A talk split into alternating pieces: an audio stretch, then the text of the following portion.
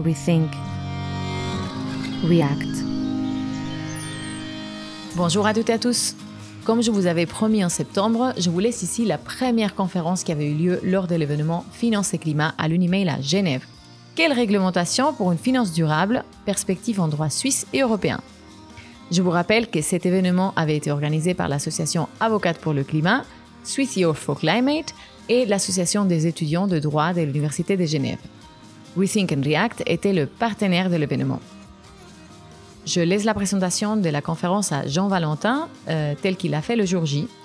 Mais avant, un petit rappel. Rethink and React, c'est un podcast entièrement indépendant qui ne reçoit aucun soutien financier.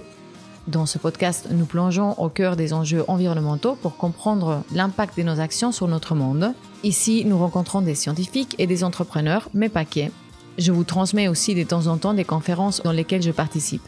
Moi, c'est Patricia et je vous invite, comme toujours, à repenser votre manière de voir les choses et à agir. Maintenant, place à l'épisode.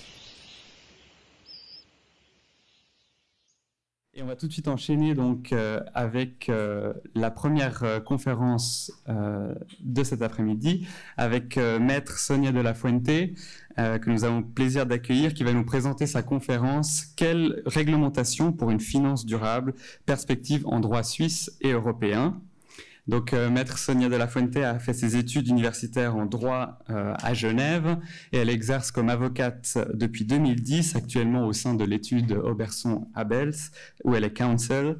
Sa spécialisation est le droit bancaire et financier, ce qui l'amène à dispenser régulièrement des conférences dans le monde bancaire et à publier aussi des commentaires pour le Centre de droit bancaire et financier. Bonjour à toutes et à tous, bienvenue. Donc c'est moi qui ai euh, le plaisir et l'honneur effectivement de démarrer cette demi-journée consacrée à la finance et, au climat. Donc euh, sans transition, si je puis me permettre, on va passer au vif du sujet. On commencera par définir qu'est-ce que la, finance euh, durable. Alors, euh, je m'excuse si c'est un peu un, affront, mais juste pour être sûr qu'on parle tous, euh, qu'on envisage tous la, même chose. Ensuite, objectifs et moyens. Comment rendre la finance durable? Donc, cette conférence, elle va s'axer, comme vous l'aurez compris, sur un moyen, mais c'est un moyen parmi tant d'autres, qui est la réglementation slash l'autoréglementation.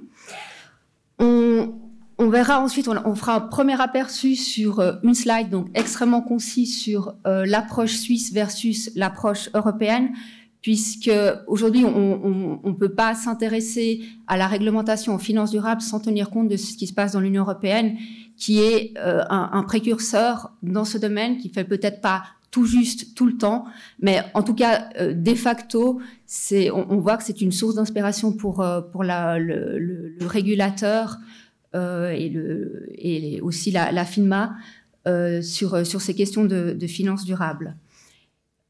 Après, on attaquera le, vif du sujet, c'est à savoir, à proprement parler, la législation, l'autoréglementation en Suisse. Où en est-on? Un, état des lieux. Il n'y a aucune, euh, dans le temps qui est imparti, prétention d'être exhaustif. C'est vraiment pour avoir une vue d'ensemble sur, sur la situation, le paysage réglementaire avec un petit excursus sur la réglementation européenne, euh, quelques réflexions. Là aussi, ce sera extrêmement court. On pourrait avoir euh, une, demi-journée, voire une journée entière consacrée rien qu'à à, cet aspect du, du, sujet. Et enfin, quelques remarques conclusives. Donc, Finance durable, qu'est-ce que c'est? Alors on a ici, il n'y a pas de, définition consacrée, il n'y a pas de définition dans une législation, que ce soit en Suisse ou d'ailleurs euh, dans l'Union européenne. On a ici quelques exemples de, de, définitions. Au final, ces notions se recoupent. Il s'agit de prendre en considération des aspects environnementaux et sociaux pour des décisions d'investissement qui se placent sur le long terme. Donc c'est cette, notion de durabilité sur le, produit qu'on va utiliser qui doit intégrer des, aspects sociaux et euh, environnementaux. Dans le cadre de cette conférence, on se, focalisera sur les aspects, la, la, notion de critères environnemental pour une durabilité aussi dans, sur l'activité, l'activité qu'on vise. Donc, euh, il y a une idée de pérennité dans la finance durable et il y a aussi une idée de peut-être renoncer, et là c'est vraiment un mindset qui, qui, doit être changé, renoncer à un investissement, un retour sur investissement sur le très court terme ou le court terme. Objectif de la, la finance euh, durable, il s'agit de réorienter les flux financiers. Donc là aussi, c'est changer euh, le, l'état des choses finalement en termes d'investissement, puisque aujourd'hui, on voit qu'il y a beaucoup d'investissements qui sont faits dans des produits qui ne sont pas verts. Et l'idée, c'est de changer ce, cet état de fait. Ça découle finalement euh, d'un constat. Alors, d'une part, euh, c'est inscrit aujourd'hui dans la loi sur le, sur le climat qui, qui a été adoptée tout récemment en, juin de, de, cette année et qui entrera en vigueur en janvier 2025. C'est aussi euh, ancré dans l'acte fondateur, si on veut, de cette notion de, de finance durable ou de transition climatique qui est euh, l'accord de Paris de 2015, l'accord de Paris sur le climat. Et ça émerge finalement d'un constat qui est de dire, oui, il faut investir dans des produits plus verts, dans des entreprises plus vertes, mais évidemment, ça a de l'argent, les fonds publics sont limités. Donc on voit aujourd'hui qu'il y a des montants qui sont astronomiques. Et l'idée, c'est de réorienter ces, ces, flux vers d'autres activités. Et au final, concrètement, qu'est-ce que ça veut dire? Ça veut dire inviter, voire forcer, mais pour l'instant, on est plutôt dans l'ordre de l'invitation, les gestionnaires d'actifs euh, précisément les banques et les gérants de, fortune, gestionnaires de fortune, gestionnaires de fonds de placement, à se détourner des investissements euh, dans des industries dites non durables pour préférer euh, l'investissement dans des industries dites durables. On a ici une liste de moyens. Comme je l'ai dit, on va se concentrer aujourd'hui sur les aspects législation, réglementation, et autoréglementation, car comme vous le verrez ou comme vous le savez déjà peut-être, euh, en Suisse, on parle plus d'autoréglementation que de réglementation. Mais il y a d'autres moyens, et ces moyens, ils sont, ils sont cumulatifs, parce que on peut faire un certain nombre de choses probablement en termes de réglementation, de législation. Il faut certainement en faire plus, mais la réglementation en tant que telle, elle, elle a ses limites. On pourra mettre toutes les réglementations possibles et imaginables, si les, assujettis, les destinataires de ces réglementations ne comprennent pas la finalité, euh, on n'arrivera jamais au bout puisque de toute façon, une loi, un règlement peut aborder un sujet jusqu'à un certain point. Donc les autres, euh, autres moyens, c'est l'argument économique. Alors celui-là, je le, je le, cite pour, euh, pour l'anecdote si on veut, puisqu'on voit qu'aujourd'hui, il s'agirait de d'un marché, si on veut, vertueux qui par lui-même comprendrait qu'il faut se transformer. On voit qu'en l'état, on est loin du, compte. Ensuite, euh, il y a d'autres moyens du type justice climatique, comme euh, on l'a brièvement euh, abordé, qui est finalement une forme d'activisme et qui, qui, joue là sur la réputation des sociétés puisque évidemment il y a un coût réputationnel, quand bien même la sanction elle peut être plus ou moins élevée, mais de se retrouver dans la presse parce que on est euh, on est accusé de greenwashing, euh, c'est jamais très bon, disons. Et dans la, la réglementation, alors il y a ce, ce qu'on appelle le hard law, et puis il y a tout un pan qui est soft law qui est extrêmement développé, surtout au niveau international, puisqu'on a des alliances, des initiatives, des standards, des méthodologies et tout ça sont des instruments qui, qui sont nécessaires parce que euh, qui dit marché financier dit globalisation. Donc on peut faire, bien sûr, et il faut au niveau national euh, prendre des mesures, mais ces mesures, à un certain moment, elles doivent être coordonnées. Et tout ça se fait au, au, au, doit se faire au niveau international aussi. L'approche euh, européenne et l'approche suisse, elle diffère sur un point essentiel, mais qui, qui va en, en, en s'atténuant en termes de, de, de, philosophie, si on peut parler de philosophie, c'est dans l'approche européenne, on a clairement la mise en œuvre. Il y a un plan d'action qui a été euh, qui a été conçu, imaginé en 2018 par l'Union européenne. Et ensuite, il s'agit d'implémenter ce plan d'action par le biais de réglementation. Donc, ce qui se passe aujourd'hui, on est en train de dérouler ce plan d'action. Il y a un certain nombre de réglementations qui ont été euh, modifiées, de, nouveaux, nouvelles règles qui ont été adoptées. Entre-temps, il y a encore eu un certain nombre de, va-et-vient qui sont aussi un peu propres au, système législatif européen. Et en Suisse, on a pour l'instant, et encore une fois, ça va en s'atténuant, cette idée que euh, l'intervention de l'État en matière de finances durables, en matière de euh, plus que de climat, mais vraiment de finances durables, euh, doit être subsidiaire. C'est-à-dire, c'est d'abord aux acteurs du marché de trouver un consensus, de trouver un accord, et si ça ne fonctionne pas, alors l'État va intervenir.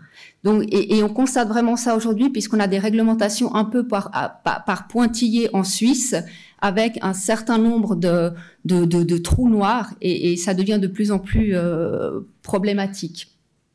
Et en même temps, on voit que le Conseil fédéral aussi, il, il, se sent de plus en plus forcé à, à, intervenir. Donc aussi bien dans son rapport de le dernier rapport de, en matière de finances durables qu'il a publié en décembre de l'année passée, il répétait cette idée euh, et ce, finalement cette prise de position de se dire notre intervention, elle est subsidiaire, et en même temps, il prenait position sur un sujet très concret qui est le greenwashing. Avec, euh, enfin, j'y reviendrai. Donc ça, c'est le premier constat, une philosophie qui est, qui est euh, à la base très différente. Le deuxième constat, c'est que les thématiques, elles, sont, pour ainsi dire, identiques. Et ça, c'est pas totalement surprenant puisque justement, l'Union européenne sert un peu de de modèles ou de sources d'inspiration pour la Suisse. Donc, les thématiques qu'on va retrouver dans les mesures qu'on trouve aujourd'hui en Suisse sont celles qu'on retrouve dans la réglementation européenne, à savoir la notion d'investissement durable. Alors là, avec plein de caveats, puisqu'aujourd'hui, il n'y a absolument aucun texte euh, en Suisse qui définit qu'est-ce qu'un investissement durable. Mais je sais que cette question sera débattue lors d'une d'une table ronde aujourd'hui. La notion de transparence, ça c'est la colonne vertébrale pour l'instant de la réglementation aussi bien européenne que suisse. Cette idée de dire, qui est peut-être un petit peu naïve jusqu'à un certain point, de se dire, à partir du moment où on mettra toute l'information nécessaire en main des investisseurs, l'investisseur sera capable alors de comparer les informations et lui-même de prendre la décision euh, d'investir dans un produit durable plutôt que dans un, produit non durable. Donc, c'est de partir du principe que l'investisseur, s'il a l'information suffisante, il va forcément choisir le, produit durable plutôt que le non durable, ce qui est loin d'être certain parce qu'il y a des questions simplement de, retour sur investissement, de profil d'investisseur, euh, et il y a autant d'investisseurs que d'êtres humains, plus ou moins. Et euh, donc ça, c'est la colonne vertébrale et on verra qu'elle a probablement ses limites aussi. Et il y a, une transparence qui est focalisée euh, sur l'investisseur et beaucoup moins, je pense, sur les acteurs de l'économie réelle, à savoir les, sociétés dans lesquelles on investit. Euh, pour pouvoir fournir de l'information à l'investisseur, il faut aussi qu'on puisse avoir de l'information de qualité de savoir que font concrètement euh, les sociétés dans lesquelles on investit et c'est pas toujours le cas. Euh, troisième point, la prévention du greenwashing. Alors ça, ça défaire la, la, chronique. Euh, le greenwashing, c'est un peu à double tranchant puisque finalement, on, assimile beaucoup la finance durable au, greenwashing avec le risque de dire bah, finalement la finance durable, c'est du greenwashing mais néanmoins, le greenwashing sert quand même de, moteur pour toute une réflexion. En tout cas, en Suisse, s'il n'y avait pas vraiment la problématique du greenwashing, je pense qu'on serait encore beaucoup plus en retard dans la réglementation suisse. C'est le premier sujet sur lequel la FINMA est vraiment intervenue et c'est vrai, vraisemblablement le prochain sujet sur lequel le Conseil fédéral va intervenir d'une manière ou d'une autre. Ensuite, intégration des risques climatiques, impact climatique, à savoir euh, les sociétés elles-mêmes, dans leur cadre, dans leurs activités, quel est leur impact. Et préférence ESG des clients sous mandat de gestion et de conseil, là, ça devient un peu plus technique si, on veut. Euh, sur les trois derniers, enfin quatre derniers points, euh, on reviendra plus en détail dans le cadre de, la suite de la, de la présentation.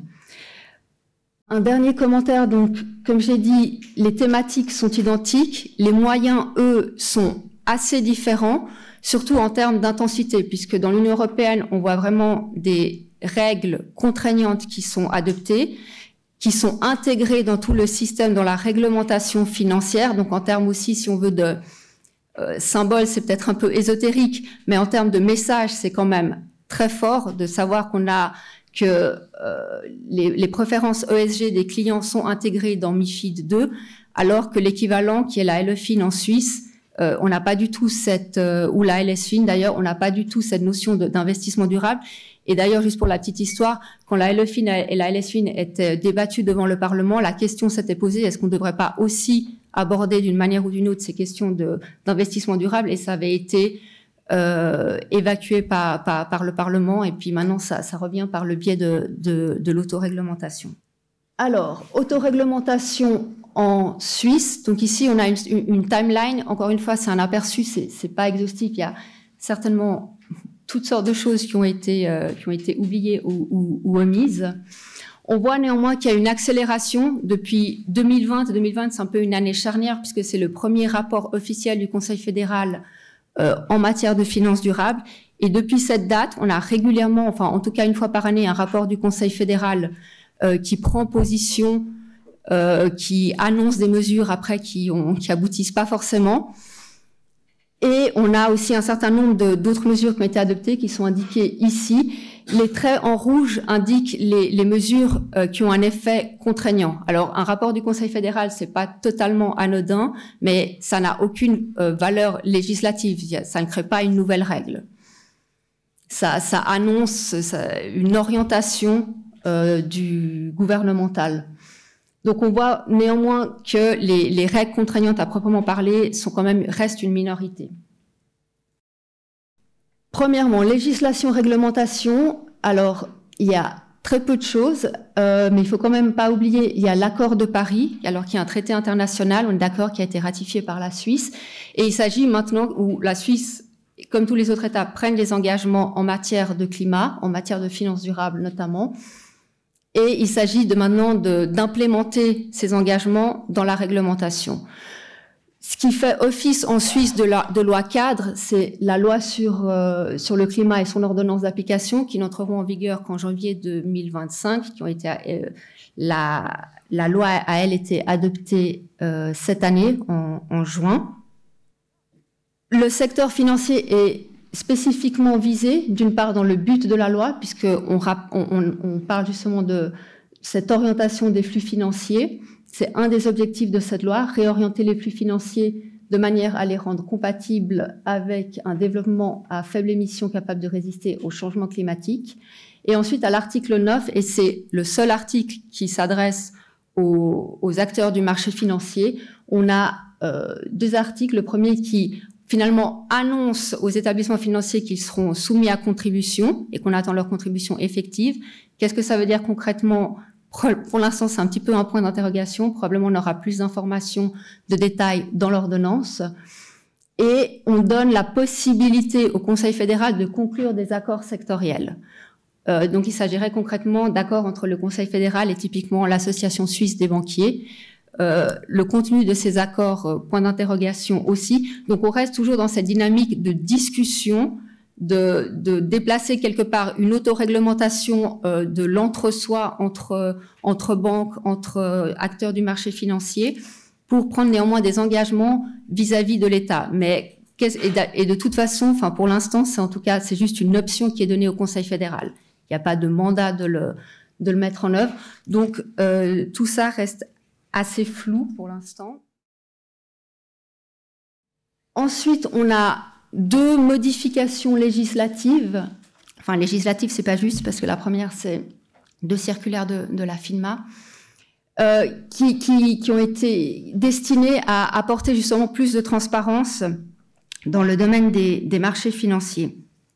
Alors, si on commence peut-être par euh, ce qui figure tout en bas, il y a deux observations, enfin, il y a plusieurs observations. Donc, euh, donc, enfin, pour prendre des choses dans l'ordre, on a ces deux circulaires de la FINMA et on a ces fameux articles, l'article 964A et suivant du Code des obligations, concernant les, obligations de reporting extra-financier. Donc, dans les deux cas, ce, sont des règles qui sont dont le, champ d'application est très limité, puisque pour les, les, circulaires FINMA, on s'adresse aux banques de catégorie 1 euh, et deux. Concrètement, aujourd'hui, c'est cinq établissements et bientôt quatre puisque Crédit Suisse disparaîtra. Et euh, les assurances, c'est cinq établissements. Donc c'est vraiment une, minorité. Et pour les articles 964 et suivants du, Code des obligations, c'est les, les, établissements qui sont ici indiqués. Donc c'est des établissements de très très grande taille. Et à titre comparatif, dans, la réglementation européenne, qui est la équivalente de, pour le, les rapports extra-financiers, qui est la CSRD, euh, on a un champ d'application qui est beaucoup plus large et finalement la Suisse, elle, a plutôt repris l'ancien champ d'application qui était dans la sauf NFRD. Donc voilà, on a déjà là un gap, on a déjà un, retard.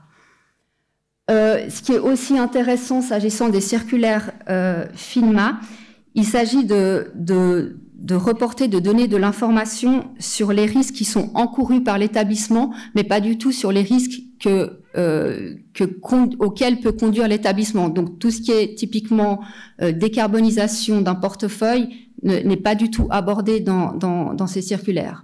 Donc on pourrait très bien imaginer une banque qui, fait tout bien, qui a un plan de, transition excellent, mais qui dans l'intervalle continue à, à investir euh, lourdement dans des énergies euh, fossiles.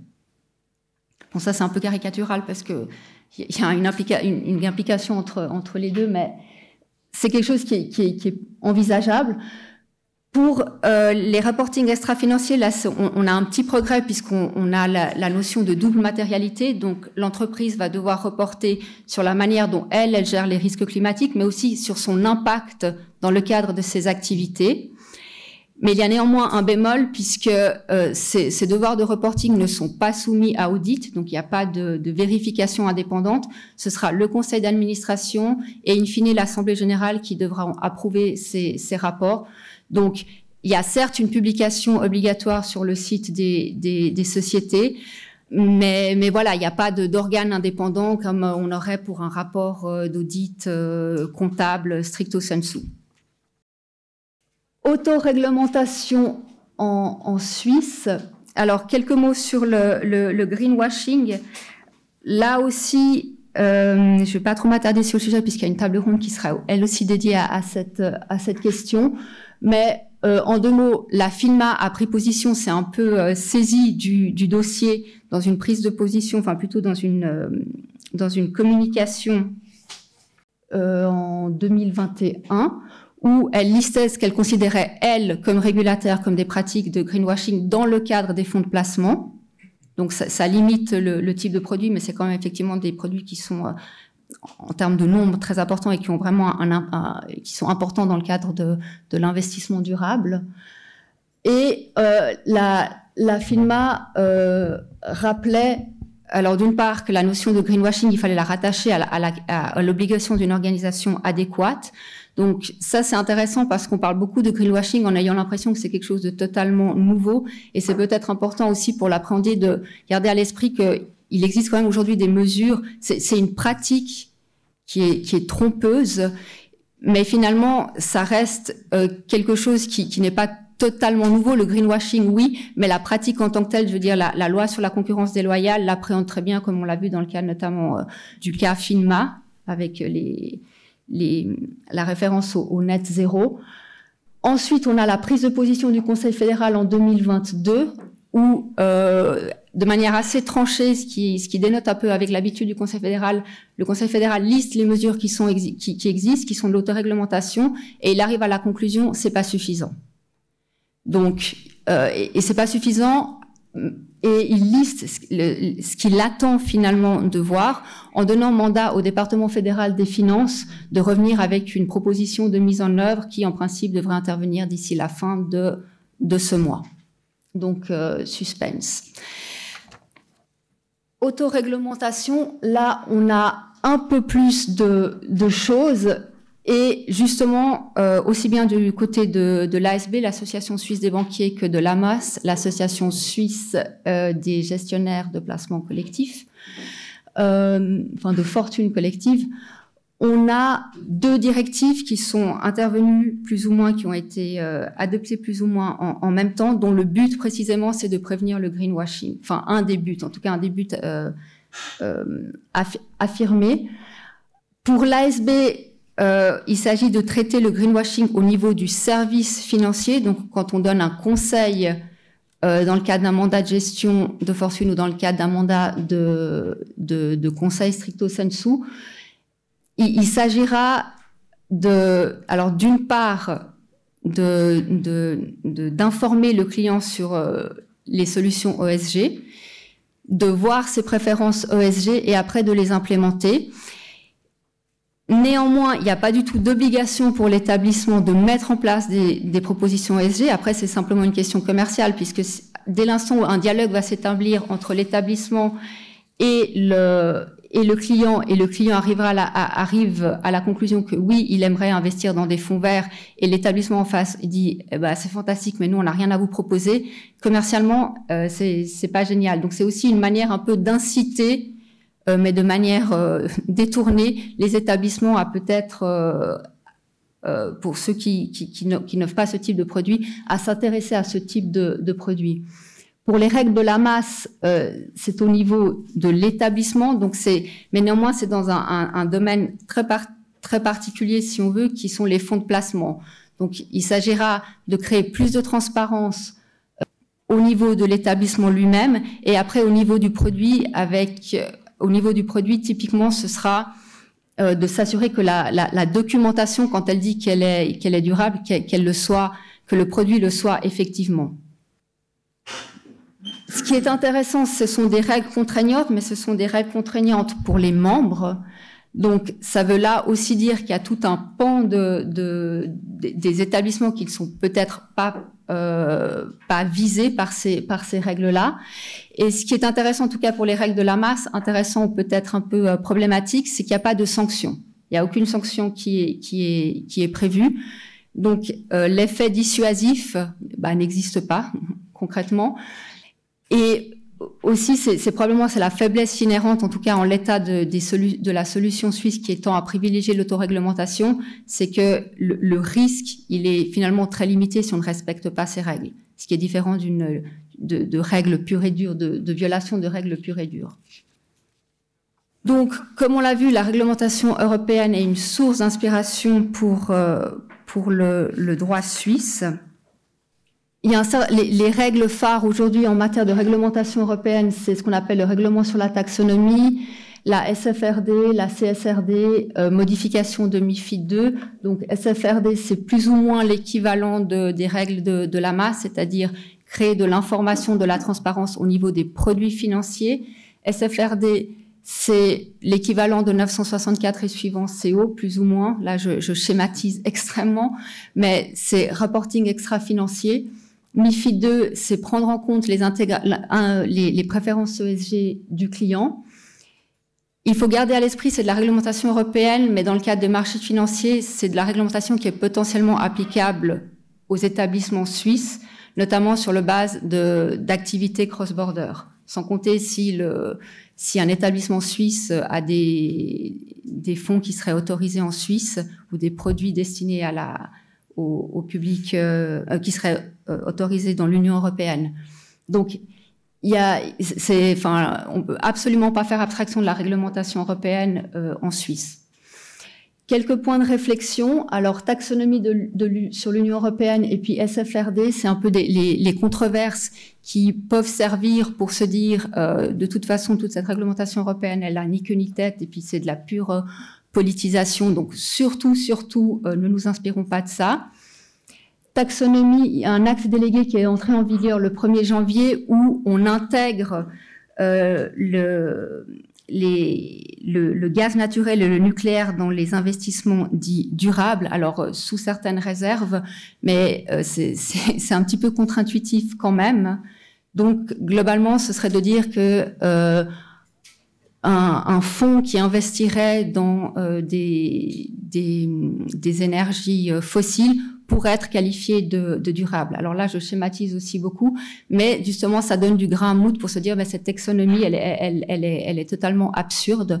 Et là, il y a peut-être une petite confusion des genres, puisqu'aujourd'hui, clairement, en Suisse, on, on ne, en tout cas, les, euh, le Conseil fédéral s'est positionné en disant, on ne veut pas de taxonomie, ça sert à rien il y a peut-être un petit mélange des genres en se disant aujourd'hui quand on parle de taxonomie, donc c'est donner un vocabulaire qui permet de dire qu'est-ce qui est durable, qu'est-ce qui ne l'est pas, ou disons une, méthodologie claire et commune à, tous les, établissements, euh, tous secteurs confondus.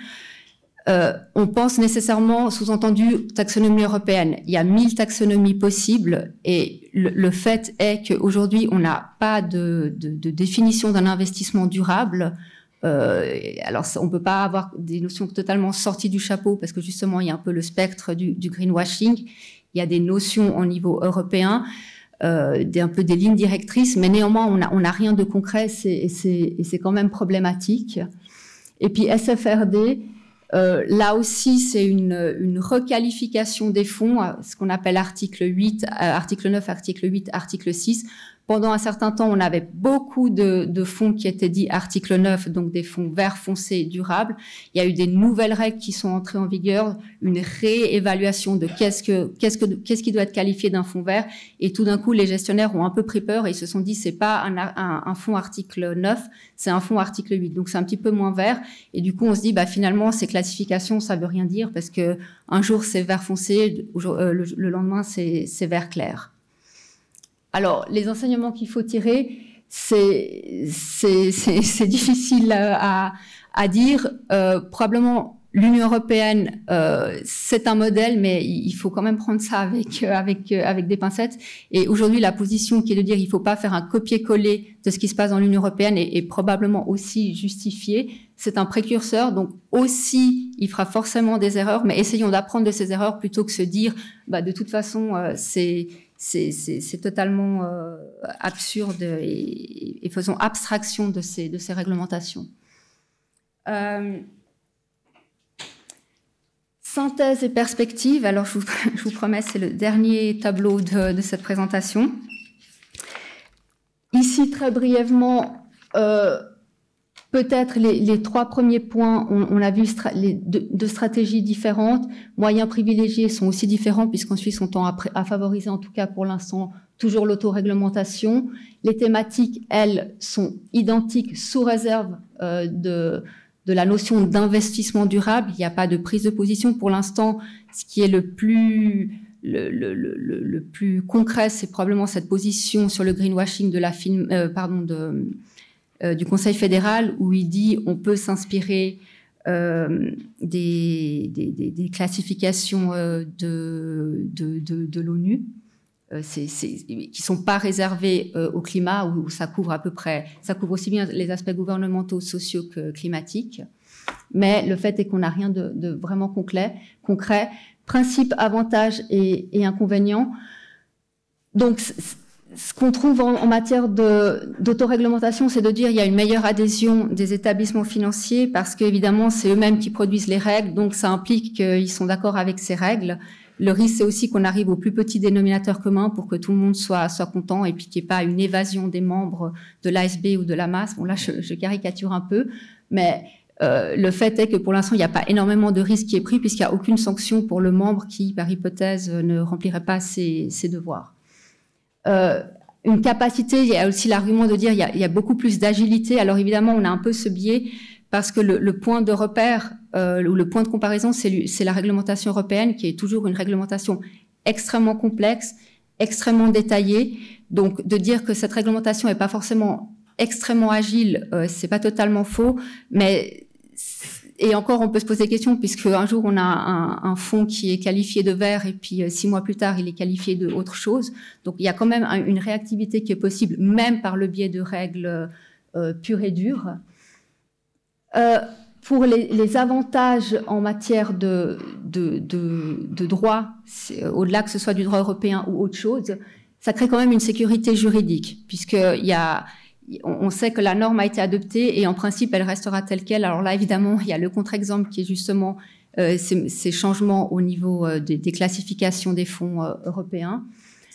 Il y a une équité, le, level playing field, puisque maintenant, avec ce qui existe en Suisse sur la base de l'autoréglementation, eh bien, déjà les, les, les, établissements qui sont soumis à des règles, quand bien même elles sont pas contraignantes, ils sont quand même soumis à, à des règles. Euh, c'est les établissements qui sont membres et les autres finalement ils pourraient faire ce qu'ils veulent. Alors après, euh, idéalement, ces, ces règles d'autoréglementation deviendraient des, les standards du marché, mais ça c'est euh, idéalement. Pour l'instant, on est vraiment aux prémices de ces, de, de ces règles, donc c'est difficile d'évaluer ça. Il y a aussi une crédibilité renforcée de par la loi vis-à-vis de l'extérieur, peut-être aussi. C'est-à-dire euh, l'investisseur, quand même, euh, il y a un côté un peu symbolique, si on veut, mais de savoir que la, règle, elle est ancrée dans une loi plutôt qu'une autre réglementation, ça lui donne, au-delà de sa valeur vraiment strictement juridique, une valeur symbolique qui est un peu différente, et peut-être ça permet des prises de conscience qui sont plus fortes ou plus rapides par le biais d'une loi que par le biais d'une autoréglementation, parce que l'autoréglementation, ça fait tout de suite un peu de l'entre-soi. Quelques pistes de, réflexion ou, de prochains défis. Euh, alors, vous l'aurez compris, je, prône la, la, clarification de la notion d'investissement durable d'une manière ou euh, d'une autre, mais quelque chose qui soit applicable à, à tout établissement. La, prochaine étape, évidemment, c'est le greenwashing, de savoir concrètement qu'est-ce qui est proposé en matière de greenwashing en Suisse sur la base de la prise de position du Conseil fédéral. Euh, valeur contraignante accrue de l'autoréglementation. Comme je l'ai dit, pour l'instant, il n'y a pas de sanction. Une option serait, euh, au-delà de passer euh, par une loi, ce serait de rendre ces autoréglementations euh, contraignantes en, en, en, devenant des standards de la, de la branche, notamment si la FINMA les reconnaît comme telles et là, ça, changerait la, donne. Et ça, c'est pas si compliqué entre guillemets. Et enfin, euh, il faut quand même une transparence accrue probablement au niveau des acteurs de l'économie réelle, parce que comme je l'ai dit, euh, la, transparence, on se focalise aujourd'hui peut-être beaucoup sur la quantité. Le plus d'informations on donnera, plus facile ce sera de, prendre des décisions. Euh, L'investisseur lambda, monsieur, madame, tout le monde, c'est pas sûr qu'il arrive à s'y retrouver quand il reçoit des prospectus euh, pas possibles ou des, informations marketing pour différencier du vrai du faux, ou différencier le, produit très vert du pas très vert. Donc il faut aussi de l'information de qualité et il n'y a pas énormément de pression, je pense, aujourd'hui sur euh, justement ce bout de chaîne ou ces participations de la chaîne qui sont les cibles de l'investissement, les entreprises qui reçoivent effectivement euh, de l'argent. On se focalise beaucoup sur les très grosses entreprises pour une raison d'approche risque, mais il y a quand même de l'entre-deux. Je ne parle pas de la PME qui a 10, employés, euh, mais il y, a, beaucoup d'entre-deux et puis là, ils, ils, sont un petit peu sous le, sous le radar et ça, je pense, c'est aussi problématique. Voilà, je suis vraiment navrée, j'avais prévu de faire beaucoup plus court, mais voilà. Merci en tout cas beaucoup pour votre attention.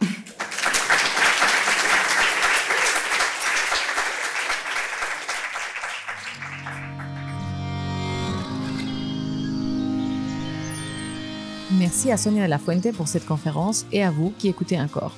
Je vous laisse sa présentation, des liens qui puissent vous être utiles, ainsi que d'autres épisodes en lien avec la finance dans la description de l'épisode. Concernant les deux tables rondes qui ont eu lieu euh, lors de l'après-midi Finance et Climat le 14 septembre, les discussions seront aussi publiées cette semaine. Les lois, les règles devraient rendre tout plus transparent. Elles devraient éviter le greenwashing, qui, je le rappelle, est un outil de concurrence déloyale. Nous devons toutes et tous lutter contre ça. Il est temps que la finance change, qu'elle prenne véritablement en compte la destruction de la nature et bien sûr le changement climatique. Je suis consciente que ceci n'est pas simple, mais peu des choses sont simples dans cette vie. Et vous savez, le monde que nous avons aujourd'hui n'a pas été simple à être mis en place. Et pourtant, il existe bel et bien. Donc, mettons-nous les mains à la pâte et nous y arriverons. Avant de vous dire au revoir, je vous annonce que la semaine prochaine, je vais publier un épisode sur la biodiversité avec un biologiste de Fribourg. Donc n'hésitez pas de revenir par ici pour écouter ce qu'il a à nous dire. Merci, bonne journée et à bientôt. Rethink. React.